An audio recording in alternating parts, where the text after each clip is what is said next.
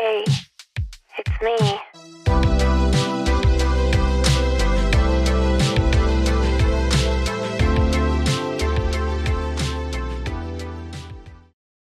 Hola, hola y bienvenidos a un nuevo episodio de Una amiga te cuenta. Qué felicidad volver a estar aquí con ustedes, como siempre, sentándome aquí en mi sillón para tener una conversación entre amigas.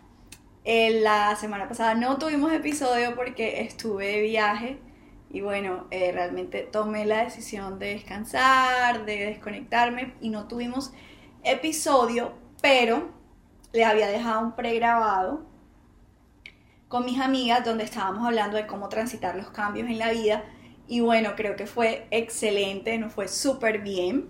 Y bueno, hoy, hoy quiero hablar de un tema especialmente porque siento y sentí que durante las últimas semanas todos habíamos estado como en un ambiente un poco tenso y había podido identificar que varias de mi sistema, mis amistades, eh, mi familia habían tenido momentos de mucha ansiedad y todo el mundo estaba como pensando en lo que estaba ocurriendo porque evidentemente a nivel mundial tenemos muchas situaciones y estamos expuestos a consumir mucha información de esas situaciones.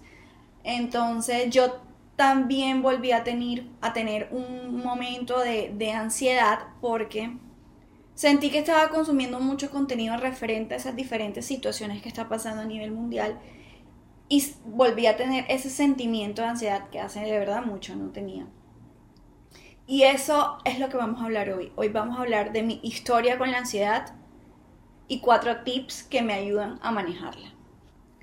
Yo primero quiero contarle un poco de la historia de cómo yo logré identificar que tenía ansiedad, porque yo creo que la ansiedad es un, un estado que muchas personas o la mayoría de personas vamos a tener en algún momento puntual de la vida por X o Y situación.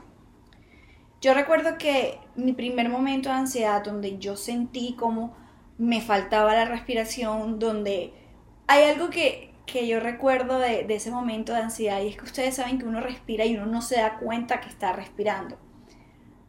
Yo sentía que no podía respirar y tenía que hacer respiraciones conscientes porque me estaba ahogando, porque sentía que me ahogaba. Y eso fue en un punto cuando yo empecé la universidad, que yo creo que en algún momento les conté que yo no sé cómo me pagué la universidad ni cómo hice para entrar a esa universidad, pero lo hice. Pero el previo antes de lograrlo fue un momento muy complicado porque estaba en una discusión entre mis padres por el tema de la universidad, los costos. Y ese primer momento fue el día donde yo dije, wow, por primera vez en mi vida no tengo la solución a una situación. Siempre mi mamá me ayudaba a solucionar y en ese momento sentí que mi mamá dijo, no puedo más y me dio la responsabilidad a mí. Y ese fue el primer momento en que yo sentí ansiedad y de verdad que fueron unos meses sumamente difíciles porque los primeros primer dos meses yo no sabía cómo iba a estudiar, no sabía cómo iba a pagar, no sabía dónde iba a sacar el dinero, debía, debía dinero, o sea, fue una situación muy complicada y, y miren que, que en ese punto yo alcancé a tener algunos síntomas de ansiedad, como el tema de la respiración, que yo sentía que me ahogaba, no podía dormir, muchísimo dolor de cabeza. Y recuerdo que en ese momento, como, como cúspide, por así decirlo, donde yo dije, wow, tengo que buscar ayuda, fue un momento donde yo estaba sumamente estresada por situaciones económicas en la universidad y no podía dormir. Y me levanté y vi la ventana de mi cuarto y me quedé ahí mirando y yo decía, Dios mío, ¿qué voy a hacer con esta situación? ¿Será que lo mejor es morirme o, o- o buscar otra situación? Y aunque eso fue, y aunque yo les quiero decir que yo eh, me perdoné mucho y normalicé eso porque soy ser humano y puedo tener esos sentimientos, ese día me asusté muchísimo y me alejé de la ventana. Y ahí yo dije, no, yo tengo que buscar la manera de solucionarlo. Ahí recuerdo que no tenía eh, los, eh, las posibilidades económicas para buscar ayuda psicológica, pero sí tenía la manera de acceder en la universidad y de buscar soluciones. no ataqué el problema de raíz, el sentimiento que se me generó, como la emoción a nivel psicológico, pero busqué soluciones y empecé a trabajar y me mover. ¿Para qué? Para que esa situación que me estaba generando ansiedad, que era el futuro, de cómo iba a pagar yo en el futuro mis semestres, disminuyera y no me causara la ansiedad. No sé si fue la correcta, creo que fue la que pude tener a mi alcance y la que me ayudó. Y bueno, luego a medida que iban avanzando, eh, yo encontraba la manera de gestionar esa ansiedad, pero se me presentaba el problema y buscaba la solución, se me presentaba el problema y buscaba la solución. Pero acuérdense que hay momentos donde la solución no solamente va a depender de uno. Y ahí en ese punto es donde la ansiedad toma, se vuelve mucho más presente en mi vida, porque es que ya las situaciones que me estaban generando ansiedad no dependían de mí, o yo no les podía dar una situación inmediata como lo había hecho con el tema de la universidad. Y ahí recuerdo que eran unos temas de trabajo cuando yo empecé a trabajar en la oficina, cuando yo empecé a, a, tener mis primeros pininos en la compañía, yo tenía mucho miedo y mucha ansiedad y, tenía situaciones con mi jefa, mm, con mis compañeros de trabajo, porque miren, yo les quiero decir que yo entré muy chiquita a trabajar en esa empresa y había como ese sentimiento de Daniela no necesita el trabajo porque es joven, está pequeña, viene de una buena universidad, eh, porque va a necesitar el trabajo, pero resulta que nadie sabía mi historia ni mi background. Luego, a mí me daba mucha ansiedad esas situaciones y yo tenía ciertos compromisos que había adquirido desde la universidad y que yo tenía que pagar. Entonces, el hecho de no tener un trabajo estable en ese momento me daba mucha ansiedad a mí. En ese punto, eh, en ese punto, ya la no dependía de mí que esa empresa me contratara. Y como la única solución que yo buscaba para minimizar esos, esas ese sentimiento de ansiedad, ese estado de ansiedad, empecé a buscar trabajo a trabajo, pero no se daba eso. Entonces yo me di cuenta que ya yo había tomado acción, pero que realmente en mí sí había algo que tenía que tratar. Y ahí fue cuando tomé la decisión de ir por primera vez a un psicólogo, pero un psicólogo alternativo, porque yo tenía issues con ir a un psicólogo normal porque mi mamá es psicóloga normal y entonces yo no quería ir a ese tipo de psicólogo, prefería ir a buscar alternativas y busqué alternativas. Y en esas alternativas encontré a María del Rosario Escudero. Mari, que si estás viendo y escuchando, besos y abrazos para ti. Y esa fue por primera vez en mi vida donde me diagnosticaron que tenía, estaba sufriendo un trastorno de ansiedad. ese tema de la ansiedad es delicado y, y creo que es importante que no lo tomemos a la ligera y que no digamos todo el tiempo, ay, tengo ansiedad, tengo ansiedad, porque no es así. Esa fue por primera vez en mi vida donde yo tomé medicamentos homeopáticos para la ansiedad. Honestamente, a mí no me gusta ese tema de medicarme clínicamente con medicamentos clínicos. Soy un poco reacia a ese tipo de medicina, me voy más por otra alternativa como medicinas homeopáticas, etcétera, etcétera. Y a mí me funcionó y tomé medicinas homeopáticas como por un año, con decirles que a mí me daba ansiedad volar en avión, yo quería volar y yo había dejado de volar hace muchos años.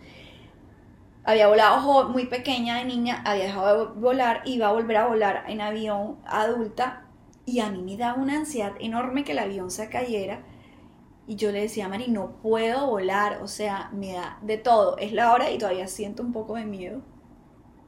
Pero ya me subo y me encanta viajar y si me dicen montame en un avión, me monto en un avión. Y yo recuerdo un episodio donde yo tenía que ir, iba a ser Bogotá, Barranquilla, Bogotá, Bogotá, Buenaventura, aquí en mi país, y perdí el vuelo. O sea, ustedes no se imaginan. Y, y miren que honestamente esa medicina homeopática me ayudó mucho, hasta el punto que pude dejar de tomarla y dejé esa medicina y empecé a manejar la ansiedad y ya ese tema que me causaba la ansiedad, que era el nivel laboral, se había superado y, y bueno, seguí con mi día normal, pero yo siento que la ansiedad es un es como unas olas que va, viene y que no no se va a erradicar por completo, pero tú sí aprendes a desarrollar estrategias que permitan bajarle a la ansiedad. Entonces, hubo otro punto de mi vida donde, pero ya a nivel personal, en un tema de relaciones de pareja, donde yo realmente hubo un detonante donde me sentía sumamente frustrada. Y miren que los patrones se repiten por lo que les voy a decir ahora. Yo volví a sentir que yo no podía lidiar con ese sentimiento y que yo preferiría, prefería morirme antes de seguir lidiando con ese sentimiento. Y resulta que ahí, si se dan cuenta que el patrón se repitió con el tema de la universidad y que me puse en la ventana y que sentí que no podía seguir viviendo, pero me volvió a pasar algo y volví a sentir ese, ese patrón. Ahí yo me di cuenta que yo tenía que tratar a fondo lo que estaba pasando en mi vida. Ahí yo tenía que tratar a, tratar a fondo que yo sí estaba volviendo a tener un trastorno de ansiedad y que más allá de pastillas y que más allá de situaciones a las cuales yo les encuentre solución para que se me bajen los niveles de ansiedad, hay algo había algo de fondo y hay algo de fondo. Entonces ahí empecé a ser coach, ahí empecé a hacer terapias alternativas y angelicales y he venido aprendiendo a trabajar la ansiedad. Y les quiero decir que la ansiedad ha vuelto y ha vuelto muchísimas veces, pero yo la estoy aprendiendo a manejar. Hace poco tuve un tema en, la, en el trabajo y sufrí de tanto estrés y de tanta ansiedad que me salió psoriasis aquí en el cabello, aquí en el cuero cabelludo, que ya, ya estoy en tratamiento y estoy mucho mejor, pero la ansiedad también se refleja en el cuerpo. Y entonces cuando ya yo empiezo a tratar de fondo, y les quiero ser súper honesta, no es un tema superado, es un tema que creo que voy a tener que trabajar toda mi vida. Lo que he hecho es que iba adquiriendo herramientas que me permiten manejarla. Ahí en ese punto yo me di cuenta que la ansiedad es exceso de la mente estando en el futuro. Cuando uno está en el, constantemente en el futuro y pensando qué puede pasar y pensando lo que no va a pasar y pensando cómo voy a solucionar eso y está todo el tiempo pensando en lo que viene y en lo que viene, generas trastornos de ansiedad. ¿Por qué yo generé trastornos de ansiedad? Porque tenía que estar pensando qué iba a pasar si yo no estudiaba, porque estaba pensando qué iba a pasar cómo, si no tenía para pagar. Entonces Ahí me di cuenta que mi trastorno de ansiedad se desarrolló por estar constantemente en el futuro y que viene de una raíz de un problema económico que tuve el momento de entrar a la universidad y que para mí fue muy duro de manejar y muy impactante, claro, porque yo venía de solucionar, que me solucionaran la vida y entonces a los 16 años, 17 años tuve que empezar a solucionar mi vida. Y obvio que lo agradezco y, y si ustedes se acuerdan, del episodio que hablamos donde te sientas orgulloso de tu historia. Yo me siento orgulloso de mi historia porque me hace ser la persona que soy hoy y la mujer en la que me estoy convirtiendo hoy. Pero sí hubo un, tema que afectó mi salud mental y sí desarrollé un tema de trastorno de ansiedad. Entonces, cuando ya yo descubro que estoy en constante futuro y que mi mente se ha acostumbrado a estar en constante, en el constante futuro, y mucho más consciente y con dos años de trabajo. La última vez que volví a, volví a esos sentimientos, me di cuenta que yo ya tenía la capacidad de manejar y de gestionar ese estado de ansiedad. Y es lo que hoy también quiero compartirles a ustedes. Eh, quiero compartirles cuatro recomendaciones que los van a ayudar a ustedes a manejar esos estados de ansiedad. Y primero que todo quiero que sepan que si ustedes creen que pueden estar sufriendo trastornos de ansiedad, por favor, vayan con terapia, vayan donde un experto, vayan donde una persona capacitada que los ayude a descubrir, porque no todo es ansiedad. Algunas cosas pueden que sean ansiedad, otras no son ansiedad. Entonces, lo primero que yo he logrado hacer es identifico los episodios o las situaciones en las cuales me ponen ansiosa. ¿Y qué, descubrí yo? Mi constante estado de la mente en el futuro. Eso a mí me da, eso a mí me genera la ansiedad. Entonces ya encontré la raíz. Y lo segundo que hice, ¿cómo encontrar la raíz? Si se están preguntando, listo, Dani, pero ya tú lo identificas, ¿cómo lo identifico yo? Bueno, a mí me funcionó ir a terapia, me funcionó conocerme, me funcionó estar presente para mí, escribirme, hacer, eh, hacer journal, eh, tomar terapias alternativas, en meditar. O sea, hay diferentes estrategias para identificar los episodios en los cuales te generan la ansiedad. Siéntate y, y siéntate en el momento que tengas el episodio de ansiedad.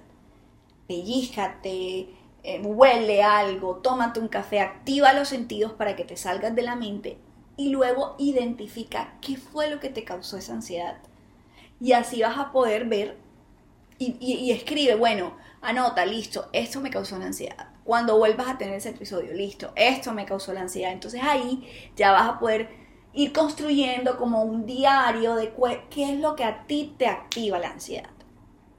Segundo, no te sientas culpable. Mira, yo soy la persona, miren, hace poquito, hoy quiero contarles que descubrí que cuando digo lo que siento o pongo límites o digo que algo no me gusta o algo me incomoda, después me siento mal y me siento culpable. Eso lo, eso lo identifiqué hoy. Pero el mensaje aquí es, identifica si la ansiedad te hace sentir culpable, porque a mí me hacía sentir culpable. Entonces me renegaba, ¿cómo es posible que yo genere estos sentimientos? ¿Cómo es posible que yo no sea capaz de eh, gestionar mejor mis emociones? Mira, que nadie nace perfecto. Y apenas nuestra generación, y lo digo con total orgullo, nuestra generación se está preocupando por la salud mental. Pero eso es algo que no te enseñan en el colegio, eso no es algo que te enseñan tu familia. Eso no es algo que tienen tus cuidadores, tu mamá, tu papá, tu abuelo, tu tío, quien te haya cuidado en su mente, porque esas generaciones veían el tema de salud mental muy distinto a como lo vemos nosotros. Entonces tú que estás ahí y que me estás escuchando, no sé de qué generación seas, pero empieza a valorar el tema de la salud mental y no te sientas culpable por tener ansiedad. Es más, siéntela. Yo, yo creo que lo que María José Álvarez Betín siempre me ha enseñado que lo que se siente se puede curar. Lo que, lo que no sientes persiste. Entonces tú siente tu ansiedad, siéntate en el mueble y siéntela y respira profundo y escucha tu cuerpo y toma agua, o sea, siente el momento. No te vas a quedar eternamente ahí, pero siéntelo, no te sientas culpable. Y obviamente anota en tu diario qué fue lo que me llevó a ese momento de ansiedad. Este tercer tip o recomendación que les quiero compartir es un poco más, creo que es la más difícil de las cuatro que les voy a mencionar pero creo que es la más eficaz y la, más, la que más les va a servir. Y se la voy a leer. Aprende a ser consciente de tus pensamientos. Cuando se te vengan a la mente esos pensamientos que te causan ansiedad, que identificaste en el primer punto, aprende a saber algo que tú puedes controlar a tu mente. ¿Por qué? ¿Por qué es importante aprender a ser consciente de tus pensamientos? Aquí lo primero que quiero aclarar es que para tu mente, tu mente no sabe lo que es verdad y no lo que es mentira. Si para tu mente tú le dices que ese abanico es negro, el abanico es negro, pero si tú le dices a tu mente que ese abanico es amarillo, ese abanico va a ser amarillo. Entonces ella no va a diferenciar, no va a diferenciar en lo que es verdad y lo que es mentira. Entonces, por ejemplo, si tú te imaginas, por ejemplo, en mi caso, un caso hipotético, eh, no tengo cómo pagar la universidad, yo me imagino no tengo cómo pagar la universidad, no voy a estudiar este semestre, no me voy a graduar, no sé de qué voy a trabajar y nunca voy a ser exitosa. Para tu mente eso es completamente cierto, o sea, tú ahí le estás diciendo todo eso a tu mente y tú estás alimentando a tu mente. Entonces, en el momento que tú estés teniendo esos, esos, esos, esos como episodios de momentos que te generan la ansiedad, trata de salir del piloto automático, sé consciente de lo que estás pensando. A mí lo que me funciona es que yo digo, bueno, ven acá, mente, stop, inhala, exhala, porque estamos pensando eso, esto no es así. Esto me lo están trayendo mis inseguridades, mi, mi background, todos mis, mis temas pasados, toda mi carga emocional y listo. ¿Ok? Entonces, súper importante. Aprende a salir de ese piloto automático, a controlar tu mente. Mira, si tú controlas tu mente, puedes controlar todo en tu vida. Porque aquí se crea todo. La mente es súper poderosa. Y algo que, que lo reafirmé con el último episodio en el cual estuvimos con Nati, con Diani, es aprende a disfrutar el presente. Cada vez que estés en un lugar, recuerda que en el pasado soñabas estar donde estás hoy. Y eso te va a ayudar mucho a vivir en el presente. Te va a ayudar mucho a valorar lo que tienes. Yo estuve de viaje esta, la semana pasada, como les contaba, y hubo un momento que pasó algo que me dijo, ay, no puedo creer, porque no me está pasando esto. Y después dije, espérate, Daniela, si hace un año tú soñabas que con lo que estás viviendo hoy, entonces disfrútatelo. Agradeceselo a la vida, vívelo. Y no le puedo decir, y yo aquí no le vengo a decir mentira y no le vengo a decir que todo está solucionado. No, yo sigo trabajando en esto, yo sigo trabajando día a día. Miren, ahorita pasó una situación en la cual me siento sumamente sentimental y sumamente sensible y me llegan más las cosas y entonces si me dicen ay, pero me dicen ah y no ah, yo, yo me pongo me triste y me pongo a llorar y siento que la gente no me quiere y, bueno, y me, y, me vienen todo a la, a la mente, pero yo al final me doy cuenta que uno, le estoy diciendo a la mente basta y dos, le digo mente, Daniela, hace un año soñabas estar aquí, no te autosabotes, no te autosabotes y, y controla y permítete sentir y sé vulnerable y expresa tus sentimientos, pero, pero vive el presente y ser muy agradecida con lo que estás viviendo. Bueno, y ese ha sido el episodio de hoy, espero que les haya gustado mucho. Eh, el próximo episodio vamos a hablar un poco del autosabotaje, por eso lo mencioné en esta última parte del episodio. Como ustedes saben, súper contenta de estar aquí, eh, realmente feliz de que podamos compartir este momento. Y bueno, nos vemos en el próximo episodio de Una Amiga Te Cuenta. No se olviden ir a seguirme a la cuenta de Una Amiga Te Cuenta podcast. Y en el último post, por favor, pongamos un corazoncito moradito que eso es lo que me identifica a mí y a ustedes como comunidad, como la familia de una amiga te cuenta. Nos vemos en el próximo episodio.